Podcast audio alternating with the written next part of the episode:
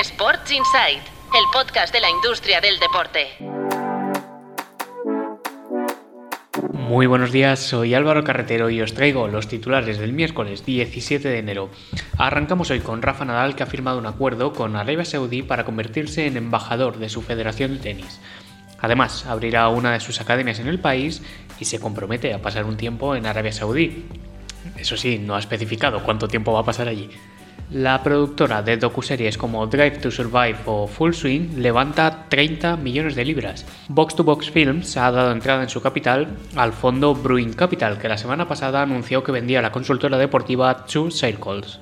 En España, el Supremo da la razón a Blue Bay en su interminable juicio contra Altani por el control del Málaga. El dueño de la cadena hotelera reclamaba el 59% del vehículo inversor que el jeque utilizó para comprar el club. Llamar Satli Iglesias podrá hacerse con la propiedad una vez pacte con la administración judicial. Y dos titulares internacionales. Por un lado, en Alemania la Bundesliga lanza su principal tender audiovisual tras permitir la entrada de fondos en su negocio. El concurso cubre los principales mercados de habla germana y abarca de 2025 a 2029. Y en Inglaterra, más sanciones por incumplir el fair play financiero. La Premier anuncia investigaciones contra el Everton, que ya fue sancionado el año pasado, y suma la lista al Nottingham Forest.